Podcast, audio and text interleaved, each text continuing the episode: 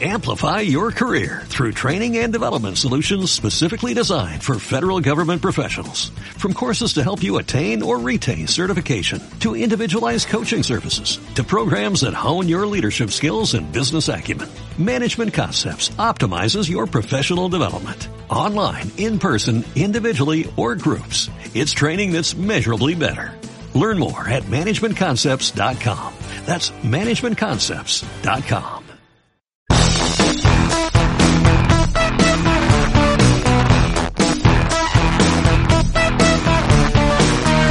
Esta no me la esperaba ni yo, ni el equipo, ni la audiencia, ni nada de nada. Qué suerte, qué, no sé, lujo, no, qué gozada poder haber conversado un ratito de una manera muy distendida eh, con Rafael Correa, presidente, expresidente del Ecuador, pues seguramente la persona de las más relevantes hoy en día para, para hacer el análisis que pensábamos hacer de otra manera. Hay que decirle a la audiencia toda la verdad y nada más que la verdad teníamos previsto, habíamos preparado nuestros apuntes acá para hablar de la observación internacional, qué se espera hacia adelante, ¿no? Abraham había preparado sus cositas, porque además, claro, para él hay mucho en juego, ¿no? Abraham, es, eh, eh, hay tantas cosas en juego para ti en lo personal, me refiero, ¿no, Abraham?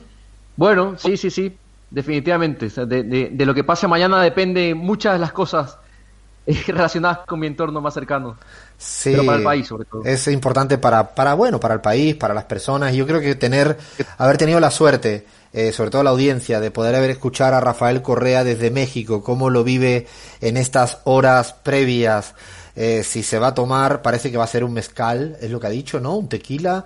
No sé, ahí Chris le puede decir un poco que por dónde, qué corriente toma, ¿no? Le tenía que haber preguntado, Chris, es que me ha agarrado tan en fuera de juego la entrevista con Rafael, lo que es atolito. Si ha aprendido lo que significa la palabra atolito, que no sé qué es atolito, Cris. ¿Nos lo vas a decir o ni siquiera?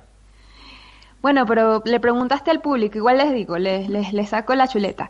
Es una, es una bebida caliente a base de maíz, una bebida prehispánica que está muy rica em, y se puede tomar también fría, así que no solamente caliente, también fría, pero por estos días que hace un poquito de frío, calientica sabe mejor. O sea, como la chicha, entonces, por lo que te estaba... ¿Algo parecido? Sí, sí, una, una, sí. No, no mi concepto de chicha, o mi concepto de chicha en Venezuela es como más hecha a base de arroz, pero, pero el, sabor está rico igual. Era como un canelazo, como un canelazo más o menos, intuyo. No, al, final, canelazo. al final vamos a acabar hablando de bebidas alcohólicas, ya esto quedó, párense. No, pero no es alcohólica, no es alcohólica. Ah, bueno, peor soy yo. Encima a mí me ha traicionado, es un acto fallido que dicen, que dicen por acá. No, bueno, la verdad que queríamos agradecerle a Rafael que haya estado con nosotros este ratito y además dejándonos muchos titulares, eh, porque ha dicho cosas muy importantes, ¿no? No ha habido, como casi siempre es él, no ha querido escurrir ningún tipo de, de pregunta y me ha llamado la atención, lo quiero decir, las disculpas que ha pedido en primera persona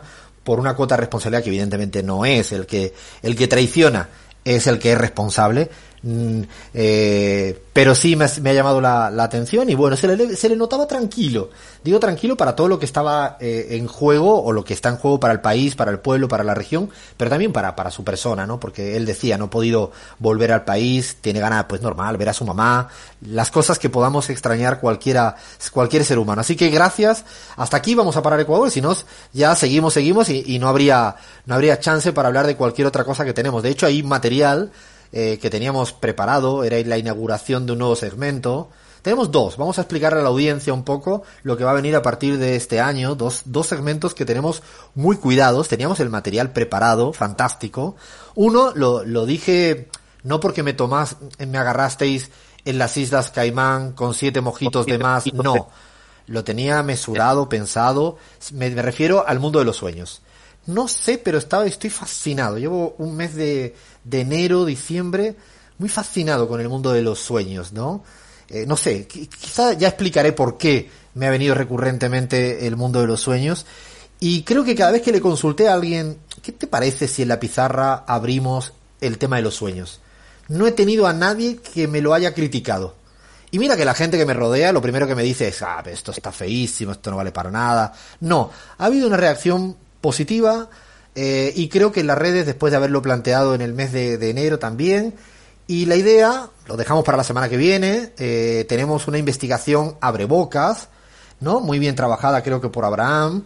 Y a partir de ahí vamos, ya le decimos a la gente, a la gente que nos escucha, que nos lancen sus sueños, los más ridículos, incluso los que le den vergüenza contarlo también. Cuenten, cuenten, cuenten. Aquí nos escucha, no nos escucha nadie. Estamos aquí en confianza, en petit comité. Y además incluso, ¿han deseado alguna vez soñar con algo y no hay manera? Y que no toca la puerta del sueño por la noche antes de dormir a la almohada. Ay, quiero soñar con tal cosa. Y no hay manera.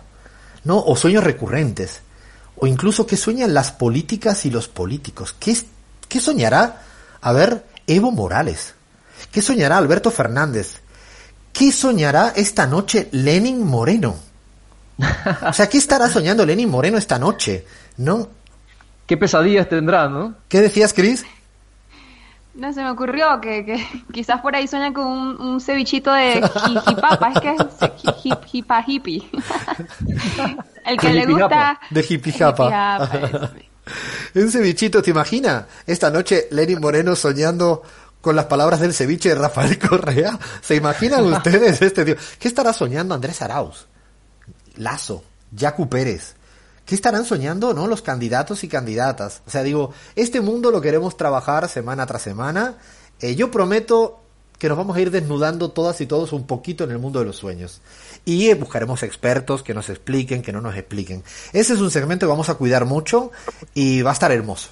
Otro, que no sé por qué, no es porque tenga miedo a ir a la cárcel, no, no piensen mal, chicos, chicas, pero, pero sí otro mundo que, que es enigmático siempre, es el mundo de la prisión, de la cárcel, de los calabozos.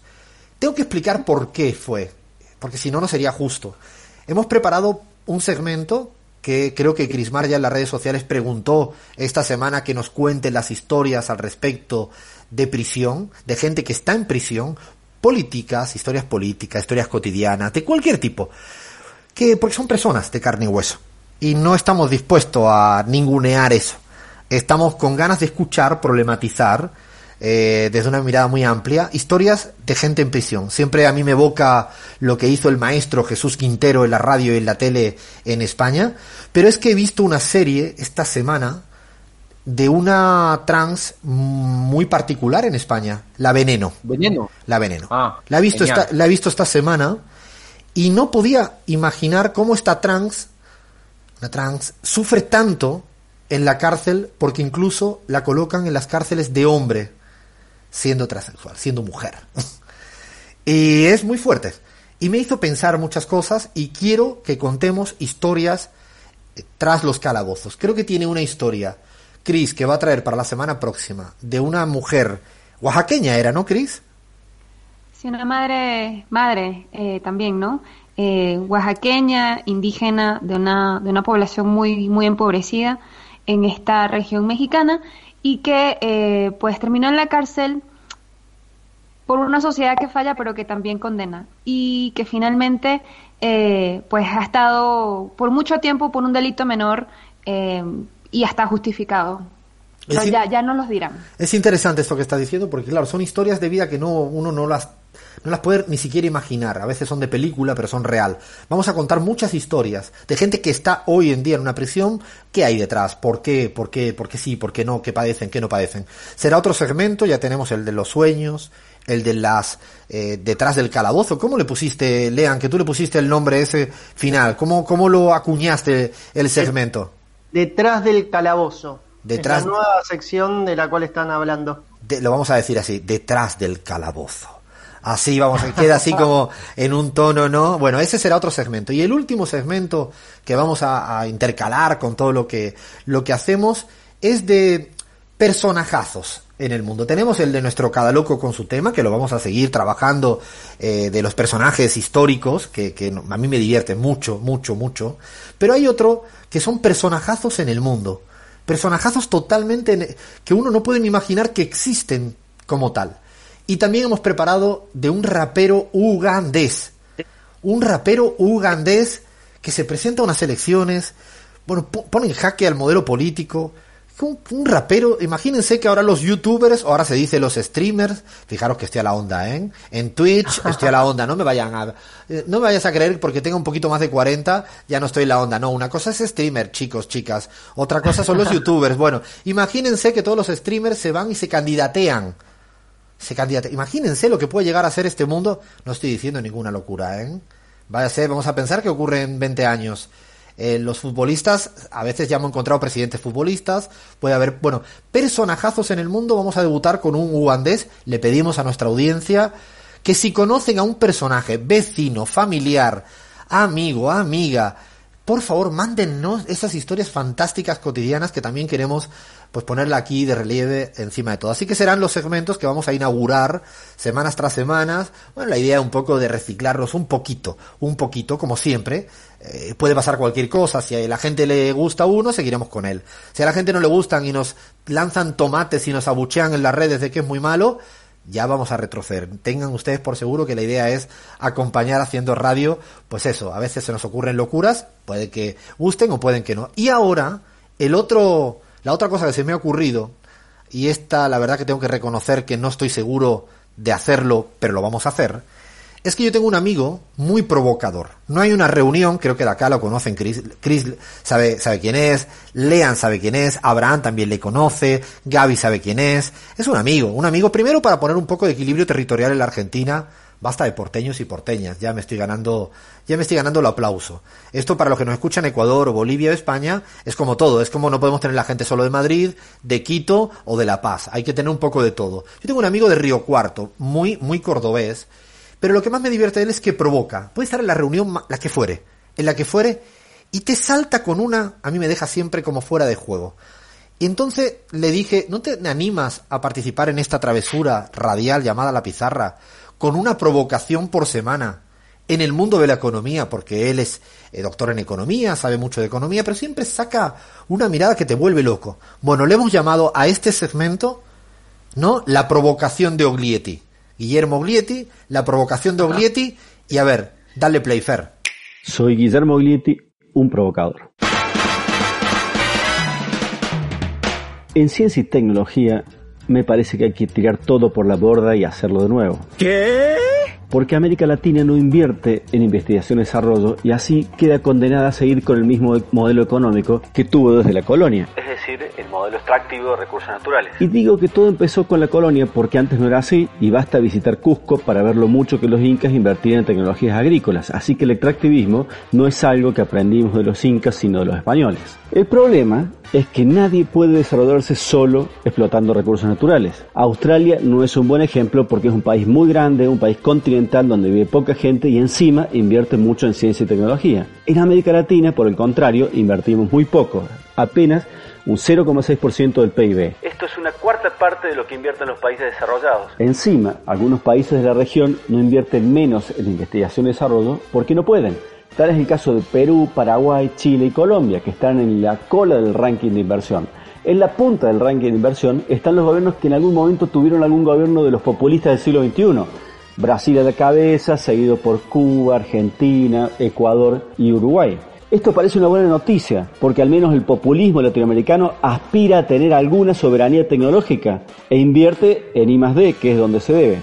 No es así. No es una buena noticia, porque para alcanzar a los países desarrollados deberíamos invertir mucho más. Es una carrera y hay que acelerar el paso para ganar. Por eso creo que hay que tirar todo por la borda y hacerlo de nuevo.